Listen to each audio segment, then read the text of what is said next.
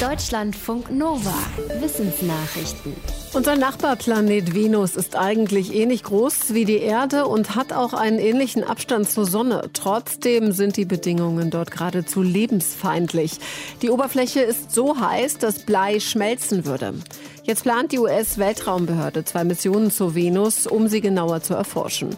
Zwischen 2028 und 2030 sollen die Missionen Da Vinci und Veritas losgehen. Bei der einen soll eine Kugel durch die Atmosphäre der Venus sinken und die genaue Zusammensetzung der Gase messen. Bisher ist bekannt, dass die Venusatmosphäre wohl fast komplett aus CO2 besteht. Deshalb gibt es einen starken Treibhauseffekt. Bei der anderen Mission geht es darum, die Venus zu kartieren. Dabei soll ein Raumschiff ein 3D-Bild machen. So will die NASA herausfinden, ob es auf der Venus noch Vulkanismus oder tektonische Verschiebungen gibt. Letztendlich soll geklärt werden, warum die Venus im Gegensatz zur Erde unbewohnbar wurde. Vor langer Zeit könnte es dort vielleicht sogar mal einen Ozean gegeben haben. Wenn Wasser wärmer wird, kann es nicht mehr so viel Sauerstoff speichern. Das ist nicht nur in den Ozeanen, sondern offenbar auch für viele Seen ein Problem.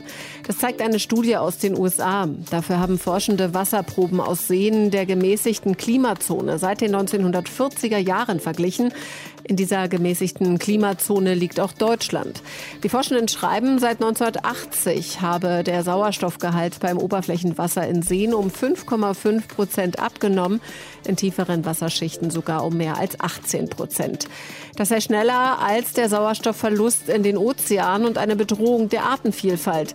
Denn Seen machten nur etwa drei Prozent der Erdoberfläche aus, seien aber der Lebensraum für einen viel größeren Anteil an Tier- und Pflanzenarten. Ohne genug Sauerstoff im Wasser könnten die nicht überleben. Singvögel können beeindruckende Werke komponieren. Forschende vom Max-Planck-Institut für empirische Ästhetik in Frankfurt am Main und aus den USA haben das am Gesang der nordamerikanischen Spottdrossel näher untersucht.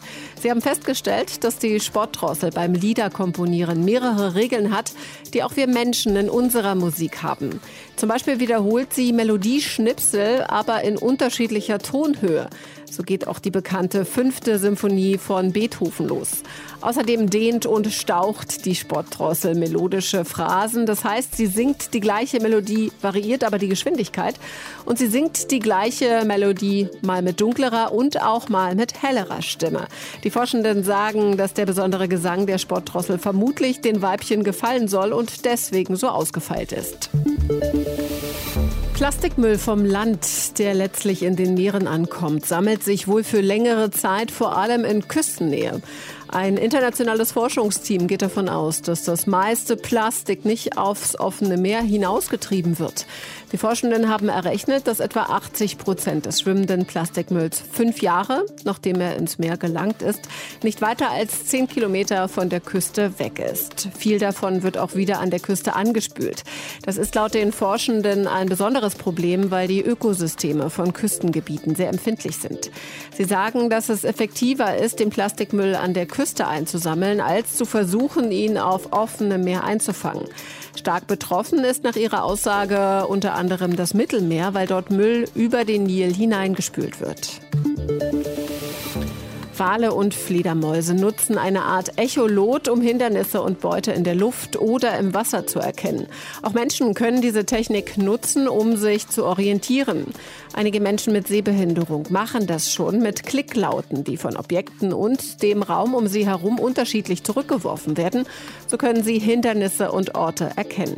Forschende aus Großbritannien wollten wissen, ob man diese besondere Fähigkeit gezielt trainieren kann. Sie ließen sehende und sehbehinderte Menschen im Alter von 21 bis 79 Jahren an einem zehnwöchigen Trainingsprogramm teilnehmen. Drei Monate nach dem Training sagten alle Menschen mit Sehbehinderung, dass sie sich freier bewegen können.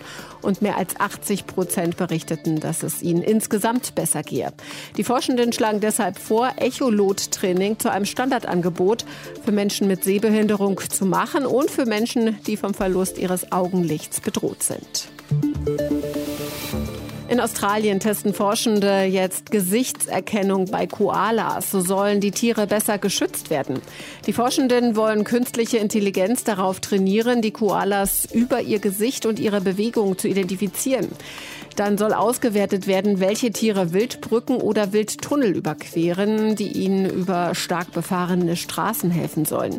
Die Forschenden wollen zum Beispiel herausfinden, ob die Koalas eher die Brücken oder die Tunnel nutzen und ob es möglicherweise bessere Stellen dafür gäbe. Die Brücken und Tunnel werden schon jetzt videoüberwacht und einige Koalas sind mit GPS-Sendern ausgestattet, aber die Auswertung ist aufwendig.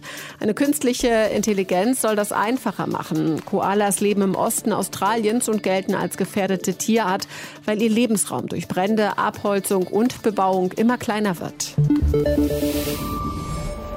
Deutschlandfunk Nova